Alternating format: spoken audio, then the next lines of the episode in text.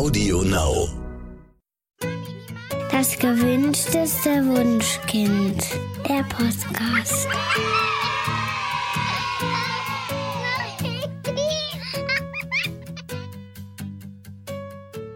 Hallo und herzlich willkommen zu Das gewünschteste Wunschkind, der Podcast mit Daniel Graf und Katja Seide. Hallo ihr Lieben, schön, dass ihr auch heute wieder mit dabei seid. Wir haben ein, ja mittlerweile kann man im Grunde schon sagen, Stammgast eingeladen. Inke Hummel. Herzlich willkommen, Inke. Danke für die Einladung. Ja, wir freuen uns sehr. Inke, du bist mittlerweile das vierte Mal bei uns zu Gast und damit äh, ja einsamer Rekordhalter. Das oh. liegt natürlich einerseits daran, dass wir unheimlich gern mit dir plaudern, aber auch andererseits an deiner enormen Produktivität. Du hast jetzt das vierte Buch in zwei Jahren veröffentlicht und wir haben mit dir schon über pubertierende Kinder, schüchterne Kinder, über wilde Kinder gesprochen. Und jetzt hast du ein neues Buch rausgebracht, wieder im Humboldt Verlag. Und das heißt Nicht zu streng, nicht zu eng, dein sicherer Weg zwischen Schimpfen und falschem Verwöhnen. In diesem Buch liegt der Fokus jetzt eher bei den Eltern. Wie kamst du denn darauf, jetzt dieses Buch zu schreiben? Genau, ich, also meine, meine Hauptarbeit ist ja die Familienberatung. Und ich merke ganz stark, äh, ich würde sagen, mindestens in jeder zweiten Beratung, dass das ein großes Thema ist. Diesen Mittelweg finden und ähm, äh, nicht in irgendeine Richtung abdriften und ähm, ja, das Ganze verbunden mit viel Unsicherheit bei den Eltern. Und äh, zum anderen äh, spreche ich auch viel mit Fachpersonen, also Kita-Personal oder Lehrkräften, die das Thema auch immer wieder sehen im Umgang von Erwachsenen mit Kindern. Und ähm, daraus resultierend hatte ich eine Fortbildung aufgebaut, die im Grunde ein bisschen ähnlich funktionierte, wie das Buch jetzt ist. Mhm. Cool. Dein Buch hat ja ein ganz besonderes Konzept. Ähm, kannst du uns kurz erklären, wie man das liest, beziehungsweise wie man einfach damit umgehen sollte? Genau, ich erkläre erstmal das Handling. Also man kann es zum einen einfach komplett lesen, wie jedes andere Buch auch. Ähm, man kann aber auch nur bestimmte Bereiche lesen, die einen sehr interessieren. Oder man kann beim Lesen äh, ganz viele Arbeitspausen machen. Das ist dann immer markiert. Ähm, da sind dann Fragen aufgeführt, die man für sich selber erstmal so ein bisschen resonierend beantworten kann, um dann weiterzulesen, was mein Lösungsvorschlag zu den Fragen ist. So insgesamt ist das Buch so aufgebaut, dass man ähm, verschiedene Erziehungsstile äh, so prototypisch kennenlernt ähm, so ein bisschen mitfühlen kann, wie die sich auf kindliche Entwicklung auswirken können, ähm, mit dem Ziel, für sich Sicherheit zu finden in seinem eigenen Erziehungsstil und dabei auf die auf die eigene Familie schauen kann und am Ende auch lernt, wie man darüber mit anderen sprechen kann. Am Anfang und am Ende deines Buches erzählst du ganz viel von der Bindungstheorie. Warum ist die denn so wichtig? Ähm, also zum einen, weil ich das für mich wahrnehme als ähm, ja sehr relevant für vieles, was sich inzwischen für Kinder getan hat. Also die Erkenntnisse dieser Forschung, die sehen wir zum Beispiel, also ganz, ganz schlichtweg heute daran, dass es eine Eingewöhnung für Kinder gibt im, im Kindergarten äh, und wie die möglichst aussehen sollte. Und dann, weil ich den Faktor der Bindungssicherheit oder Bindungsunsicherheit für sehr relevant erachte, wenn wir Verhalten beurteilen. Das ist auch das, was ich von der Arbeit mit Fachpersonen so mitgenommen habe, dass wahnsinnig viel einfach außen aufs Verhalten von Kindern geguckt wird und nicht auf alles, was zu diesem Verhalten führt. Und da ist Bindungssicherheit oder Unsicherheit eben auch sehr relevant. Mhm. Und also die eigene Bindung der Eltern wirkt sich ja, wie man heutzutage weiß, äh, ja auch auf das Erziehungsverhalten aus. Ähm, und äh, einen großen Teil deines Buches nehmen vier verschiedene Erziehungstypen oder Arten von Eltern ein, hast du ja gerade schon angesprochen. Ähm, welche sind denn das?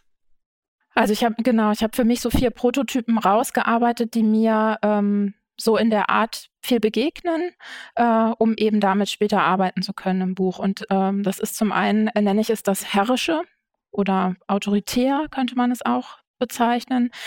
Ähm, so ein bisschen die andere Seite vom Weg, das verwöhnend Überfürsorgliche. Ähm, dann das Abwesende und ähm, das Beziehungsorientierte. In deinem Buch beschreibst du ja das Beispiel eines Kindes, das eine rote Tasche ihrer Freundin stiehlt. Und du zeigst auf, wie die Eltern mit den vier verschiedenen Erziehungstypen auf diesen äh, Diebstahl dann reagieren und was das mit dem Kind macht. Das fand ich super interessant. Können wir das mal hier ausführen? Also vielleicht mit einem anderen Beispiel, um nicht zu viel aus dem Buch zu verraten. Ähm, sagen wir mal, ein fünfjähriges Kind will unbedingt das Seepferdchen machen, weint aber jedes Mal beim Schwimmunterricht und sitzt die meiste Zeit am Rand. Das traut sich absolut nicht, vom Rand ins Wasser zu sprengen, was aber ein Teil der Prüfung ist. Es will aber auch nicht aufhören, weil es sich vorgenommen hat, schwimmen zu lernen. Mhm.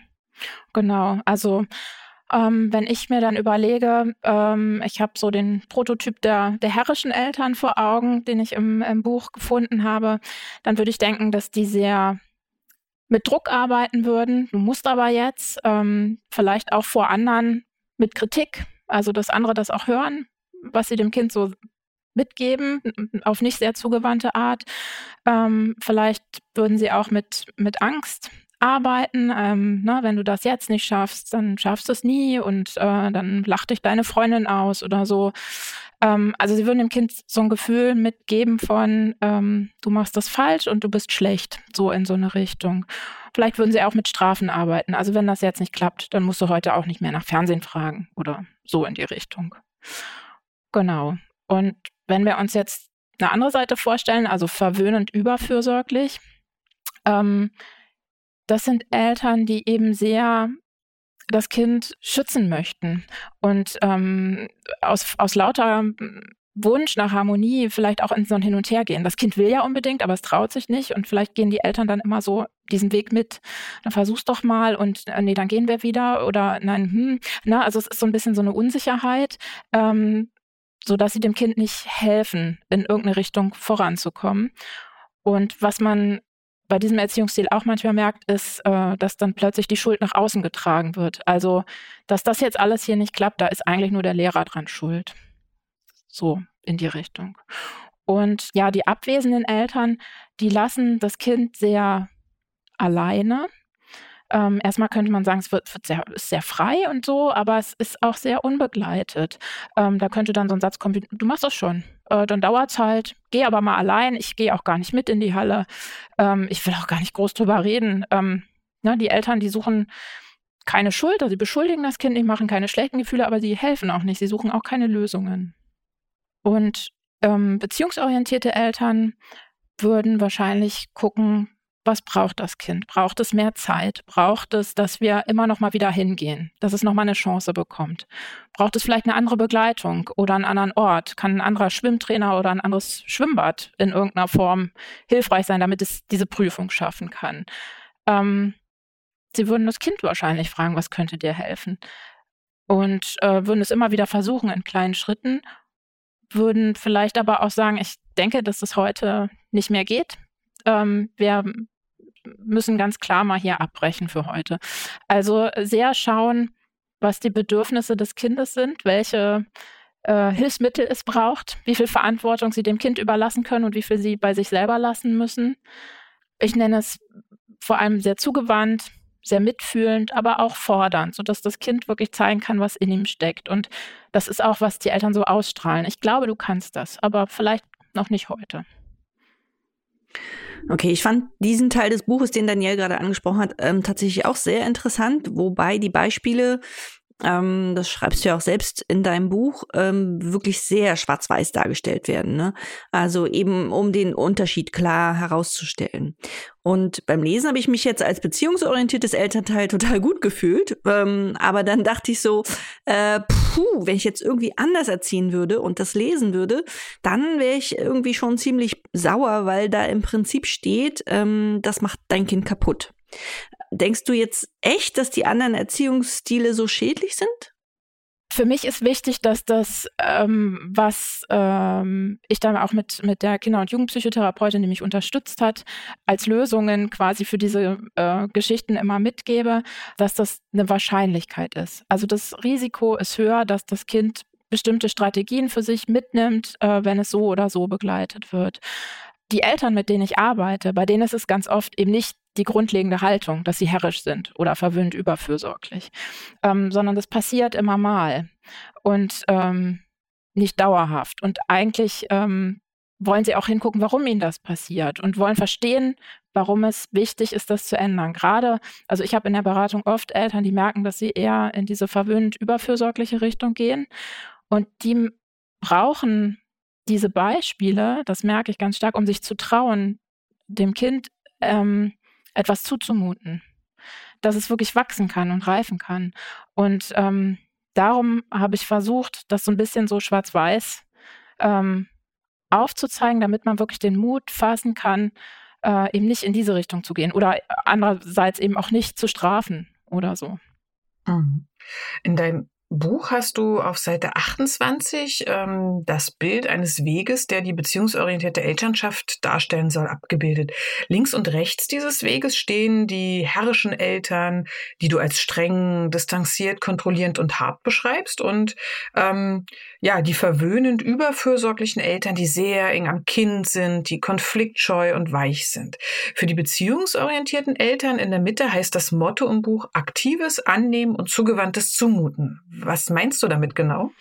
Ähm, also das ist auch so aus der Beratung erwachsen, dass ich das Gefühl habe, die Eltern müssen erstmal hinschauen und ähm, Wissen darüber bekommen, wie das auch in euren Büchern ja ist.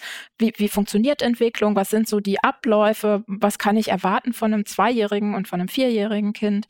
Ähm, und ähm, was bringt mein Kind vielleicht noch mit an, an Temperament oder so und das annehmen, dass die Dinge so sind, wie sie sind aber eben aktiv. Was kann ich tun, um dem gut zu begegnen, um das gut zu begleiten, um die Entwicklung gut voranzubringen oder auch äh, um selber gut damit zurechtzukommen mit den Ressourcen, die ich habe. Das ist das aktive Annehmen für mich.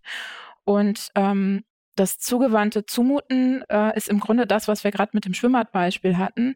Ähm, also wirklich dem Kind diese Entwicklungsschritte zumuten, diese Chancen geben, zu wachsen ähm, aber das auf eine zugewandte Art und Weise und eben nicht mit Druck oder ähnlichem. Okay, du hast es ja äh, gerade schon selber gesagt, dass du ähm, aus deiner Praxis quasi ähm, die Erfahrung gemacht hast, dass äh, beziehungsorientierte Eltern äh, eher in diese überfürsorgliche Richtung rutschen. Ähm, nun sagt man ja auch, äh, zu viel Liebe gibt es nicht. ähm, du schreibst aber in deinem Buch, dass dieses, dieses Überfürsorgliche eben schädlich sein kann. Kannst du das nochmal irgendwie äh, näher erklären? Genau, ich habe einen ganzen eigenen Abschnitt ähm, darin eigentlich zu dem Begriff verwöhnen, weil ähm, ich den sehr im Grunde sehr gut finde. Ähm, der ist ja auch so ein bisschen gewachsen mit dieser ganzen Beziehungsorientierung, ne? Ver verwöhn dein Baby nach Herzenslust und so. Ähm, das ist ähm, einfach sehr schön, dass wir unsere Kinder verwöhnen dürfen. Ähm, aber man muss gucken, wann es kein gutes Verwöhnen mehr ist. Und ähm, da habe ich ähm, für mich den Blick gefunden, wenn ich immer wieder über meine Grenzen gehe und das eigentlich gar nicht aushalten kann. Ähm, wenn ich die Entwicklung meines Kindes behindere und es nicht vorwärts kommt, weil ich immer wieder ganz enge Grenzen stecke und ihm irgendwas nicht zutraue. Und wenn ich ähm, eigentlich sehr bei mir bin und mich damit sicher fühle und nicht gucke, was das Kind braucht, dann ist es für mich äh, ein ungutes Verwöhnen. Im Buch habe ich den Satz ähm, aufgeschrieben, ich habe die Möglichkeit, du kannst es genießen und es schadet dir nicht. Dann ist es ein gutes Verwöhnen. Und ganz wichtig ist mir dabei, dass das nicht ähm, für jeden gleich definiert ist. Also das ist in jeder Familie anders und das ist für jedes Kind anders. Was bedeutet, das ist gutes oder ungutes Verwöhnen? Mhm. Ich, ich glaube, es ist gar nicht mal so leicht zu entscheiden, ob man jetzt ähm, zu überfürsorglich ist oder ob das jetzt einfach beziehungsorientiert ist. Ich weiß noch, dass es äh, bei Twitter vor einiger Zeit so ein Beispiel gab. Da erzählte jemand, ähm, er kenne eine Mutter, die äh, dem Kind, also ihrem Kind, den Toilettendeckel warm föhnt. Und der fand das total krass, helikoptermäßig. Mm, lustigerweise gab es dann aber hunderte von Replies, die, ähm, die dem aufgezeigt haben, warum das vielleicht doch okay ist. Ähm, ich, du hattest dieses Beispiel auch in deinem Buch aufgegriffen. Erzähl mal. Ähm, was du darüber geschrieben hast. Genau, ja, äh, mir ging das Beispiel damals auch so nah und ich habe auch ein eigenes Thread dazu gemacht, ähm, weil ich eben wirklich finde, man kann das von außen nicht entscheiden. Das, äh, da, da sind wir immer ganz schnell dabei und gerade im, im, Netz ist ja immer schnell dieses ähm, Helikopter-Stempelchen auf irgendwelchen Eltern, die irgendwas machen, was irgendwer mal kurz beobachtet hat. Und ähm, ich finde eben wirklich total wichtig, dass wir hingucken müssen, wie es dem Kind geht, was das Kind gerade braucht, was die Eltern auch leisten können, was das ähm, die Familie vielleicht äh, sonst gerade erleiden muss. Ähm, ne? Also das, äh, das muss man alles sehr genau angucken. Und das war mir wichtig, dass äh, meine Leserinnen und Leser das, äh, das spüren und äh, sich vielleicht mitnehmen fürs nächste Mal, wenn sie denken, äh, was ist denn das äh, für eine Mutter oder was macht denn der Vater da oder ähm, auch, was ist das für ein äh, Arschlochkind oder solche Dinge, ne, die immer wieder kommen, dass man wirklich dahinter schaut, was, ähm, was da eigentlich passiert und dass man auch einsieht, dass man das für viele Fremde gar nicht sagen kann. Ähm, mich stört nämlich so, dass ja auch in der Literatur immer wieder diese Begriffe auftauchen, wie Helikoptereltern oder äh, die berühmten Tyrannenkinder, ähm, ohne genauer hinzugucken, was hinter der Geschichte steht. Mhm. Äh, was, was gibt es denn für gute Gründe, den Toilettendeckel äh, warm zu föhnen? Ähm, also ich hatte zum Beispiel gefunden, ähm, dass die Mutter vielleicht alleine ist mit dem, äh, mit dem Kind ähm, und äh, sie morgens pünktlich los müssen, weil das Kind noch äh, in den Kindergarten muss und sie zur Arbeit. Und jeden Tag, äh, sie streiten über diesen kalten Toilettensitz. Die Mutter aber gern möchte, dass das Kind zur Toilette geht, bevor sie das Haus verlassen, weil es sonst immer Stress gibt äh, im Bus, mit dem sie fahren. Ähm, und wenn sie die warm föhnt, dann haben sie diesen Stress nicht und kommen einfach pünktlich los. Und es ist eine ähm, äh, eine, ein Konfliktherd weniger morgens. Dann ist es für mich kein ungutes Verwöhnen, äh, sondern äh, es tut allen gut, die daran beteiligt sind. Genau, es ist ähm, eine kreative und, Lösung. Ähm, mhm. Ja, genau, ne, so zum Beispiel. Oder ähm, auch eine Idee war, ähm, dass die, die Mutter aus dem Beispiel vielleicht äh, nicht viele andere Möglichkeiten hat, ihrem Kind äh, Wünsche zu erfüllen, ähm, aus Zeit- oder Geldgründen. Und dann macht sie eben solche Kleinigkeiten zu Hause. Und ähm, dann ist da auch überhaupt nichts Schlimmes dran. Ich finde es auch. Also ich muss sagen, ich hasse das auch, wenn, wenn die Toilette kalt ist. Und ich habe äh, tatsächlich ähm, schon überlegt, ob ich mir ein Holz, so ein Holzding kaufe, so ein Holztoilettendeckel. Ich glaube, der ist ein bisschen, also unser, unser Bad ist immer so kalt, ja. Ähm, ob, ob das mit, mit Holz besser ist. Ja, das habe ich ja, schon. Ja, japanische aber, Toilettensitze. okay, Total super. Gibt es mittlerweile, glaube ich, auch in Deutschland ja, zu kaufen. ich weiß nicht, ob ich so Kannst dekadent... du dich sogar füllen ja, lassen ja, ich habe überlegt, ich habe überlegt. Aber ich weiß nicht, ob ich so dekadent... Wenn man so empfindlich ist. Ah, ich weiß nicht. Aber es ist. Na, in Japan ist es total weit verbreitet. Okay. Total. Also ich kann es jedenfalls, ich kann es voll nachvollziehen, dass man morgens nicht auf dieses kalte Klo will. Ich will das auch nicht. Ich bin noch warm vom Bett, ja. Also wahrscheinlich würde ich es mir selber warm fühlen, wenn ich die Zeit hätte. genau. Inke, manchmal äh, erlebe ich, dass wenn Eltern ähm, ja auf diesem Weg nicht weiterkommen, diesem liebevollen und zugewandten Weg, dann schwenken die plötzlich auf Härte um und wenden dann doch wieder die alten Erziehungsmethoden an. Warum ist das eigentlich so?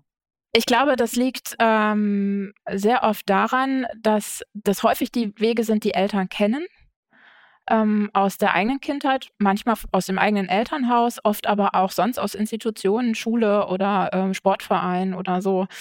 Ähm, da landet man dann ganz schnell und ähm, es steckt ja auch so ein bisschen so ein schönes Versprechen dahinter. Ne? Ach, jetzt muss ich einfach mal strafen und dann wird es schon funktionieren, weil das klappt ja bei Erwachsenen auch, wenn die einen Strafzettel kriegen oder wenn die ins Gefängnis müssen oder so. Strafen sind schon so ein Ding. Das müssen wir jetzt einfach mal probieren, weil alles andere, was wir gemacht haben, äh, bringt es ja irgendwie nicht. Das ist auch tatsächlich das, was ich wirklich in den Beratungen oft mit den Eltern diskutiere. Entweder mit einem Elternteil, das in sich selber so diese Schwankung hat, oder zwei Elternteile, wo der eine in die eine und der andere in die andere Richtung möchte. Und ich gucke dann, äh, was so dahinter steckt und wie ich die zusammenbringe. Ja, das, äh, ich habe mich total gefreut, dass du das äh, auch in deinem, in deinem Buch dieses Problem angesprochen hast, nämlich dass, ähm, also wenn ähm, beide Elternteile irgendwie unterschiedliche Erziehungsstile haben, ähm, wie geht es denn den Kindern in, der, in dieser Situation und ähm, wie können die Eltern mit diesen unterschiedlichen Vorstellungen von Erziehungen, Erziehung gut umgehen? Mhm. Also ähm, ich erlebe das sehr unterschiedlich. Es gibt Kinder, die können sich sehr gut darauf einstellen, vor allem wenn es äh, vielleicht hier und da bestimmten Konsens gibt. Ähm, es kann natürlich auch verwirrend sein. Ähm, und man hat oft die Situation, dass die Eltern dann vor mir sitzen und sagen, ja, der nutzt das ganz bewusst aus, dass die Mama lieber ist oder ne, solche Dinge, dass die Oma immer alles macht oder so. Und ähm, da finde ich auch wichtig, dass äh, die Eltern da die Verantwortung nicht beim Kind sehen, sondern bei sich. Das nutzt das nicht aus, sondern es lebt mit dem, was es erlebt. Äh, und ähm, ja, ist ja auch in den ersten Jahren noch sehr auf sich bezogen und natürlich lebt es dann äh, dementsprechend und sucht den, die Wege des geringsten Widerstands äh, an vielen Ecken und Enden. Ähm, ja, äh, kurz und knapp, es, es kann manche Kinder ähm, stören und den Alltag der Familien sehr stören. Es kann aber ähm, unter Umständen auch ganz gut klappen, wenn man sich so aufeinander eingestellt hat. Inke, du bist ja Erziehungsberaterin und zu dir kommen ganz viele Familien und suchen Hilfe. Gleichen sich die Probleme der Familien eigentlich irgendwie? Also kannst du ganz allgemein sagen, was Eltern heute brauchen und was sie bei dir dann in der Beratung bekommen? Ja, also äh, es gleicht sich natürlich nicht immer alles, aber es gibt unheimlich viele Parallelen. So komme ich auch im Grunde ja immer auf meine, meine Buchthemen, weil ich merke, das sind Themen, die, die viele Familien beschäftigen. Ähm, und ich glaube, es gibt so ein paar hm, allgemeine Felder wie ähm, Kommunikation und Konfliktfähigkeit ähm, oder ja, Wissen sich aneignen, Mut und Vertrauen zum, zum eigenen Weg haben und auch ins Kind haben. Ähm, dann auch, dass viele Eltern sich alleine fühlen mit ihrer Art und, und bei mir dann ganz froh sind, wenn sie hören, ach, es gibt ganz viele, wo das so ist. Ähm, und ja, so im Großen und Ganzen würde ich es mit dem Begriff der Sicherheit fassen. Ich ähm, habe das Gefühl, dass viele Eltern einfach unsicher sind und das ist auch ganz unterschiedlich. Manche davon nehme ich auch als sehr unsicher wahr und helfe denen da auf den Weg. Und andere Eltern sind eigentlich in sich sehr sicher, aber lassen sich von außen so verunsichern. Und ähm, denen gebe ich dann einfach mit, dass ihr macht es schon wirklich toll. Ne? Das ist genau das, was ähm, euer Kind aus meiner Sicht braucht. Ähm, ja, aber es ist immer, lässt sich fast immer auf diesen Begriff der Sicherheit ähm, runterbrechen, finde ich. Ja, und umso schöner ist, dass man die Sicherheit nicht nur jetzt in deinen Beratungen bekommen kann, sondern eben auch durch das Lesen deines neuen Buches. Und wir freuen uns total, dass dieses wichtige Buch nun endlich zu kaufen ist. Und wir haben es euch natürlich auch wieder in den Shownotes verlinkt. Ähm, und weil es immer so schön ist, verlosen wir natürlich auch noch ein paar Exemplare. Ich, ja, wir haben es gar nicht vorher abgestimmt, aber ich würde einfach mal sagen drei, weil ja, wir wollen natürlich auch noch mal in unserem Blog die Inhalte unseres Gesprächs veröffentlichen. Und ähm, ja, schaut einfach rein und gewinnt ein Exemplar von äh, Inkes neuen Buch. Ich sage nochmal, wie es heißt. Nicht zu streng, nicht zu eng. Dein sicherer Weg zwischen Schimpfen und falschem Verwöhnen. Ihr Lieben, damit sind wir für heute am Ende. Inke, es war toll, dass du wieder zu Gast warst und du musst jetzt das nächste Buch schreiben, ne, damit du den Rekord natürlich weiter aufrechterhältst. Hast du schon einen Plan? äh, ja, ja, ja, genau. Du schreibst schon. Ja, natürlich. Na, dann bist du ja in ungefähr fünf Wochen wieder bei uns zu Gast. genau, ich freue mich schon. ja, wir sind ein bisschen neidisch, ne, Katja? Also wir haben es zwar auch schon auf drei, drei Elternratgeber gebracht, aber ah, jedes Mal sagt Katja, guck mal, Inge hat auch schon wieder ein neues Buch geschrieben und wir sitzen immer noch vor dem vierten und kommen nicht ah, voran. Dafür macht er ja auch Kinderbücher jetzt zwischendrin mal. Ja, ne? ja, das stimmt. Genau. ja, aber das machst du ja auch ja, noch. Stimmt. Eben, der Mönkel. Der Mönkel. Ah, ja, genau. Also auch schaut auch da unbedingt mal rein. Total schön, der Mönkel. Ähm, genau, in den Shownotes ein Link. Ja, liebe Inke, dann vielen Dank und äh, bis zum nächsten Mal, definitiv. Ja, bis zum auch. nächsten Buch quasi. Genau. Dann, ihr Lieben, macht es gut. Äh, wir wünschen euch alles Gute und hören uns in zwei Wochen wieder. Bis dahin. Tschüss. Tschüss. Das war der Podcast vom gewünschtesten Wunschkind.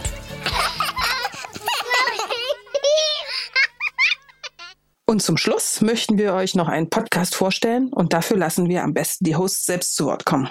Hallo, mein Name ist Stefanie Stahl. Ich bin Diplompsychologin, Psychotherapeutin und Autorin von mehreren psychologischen Ratgebern, unter anderem von Das Kind in dir muss Heimat finden. Und ich habe einen neuen Podcast und bei diesem Podcast führe ich reale Psychotherapie Therapiegespräche. Das heißt, es kommen Leute zu mir, entweder alleine oder als Paar, manchmal ist auch ein Promi dabei und erzählen mir ihr Problem und ich führe mit ihnen direkt ein Therapiegespräch. Und dabei kann man eine ganze Menge für sich selber rausziehen. Man kann aber auch einfach mal neugierig Mäuschen sein und hören, was so die Probleme der anderen ausmachen. Der Podcast heißt Stahl aber herzlich und den findest du überall, wo es Podcasts gibt und auch auf Audio Now. Audio Now.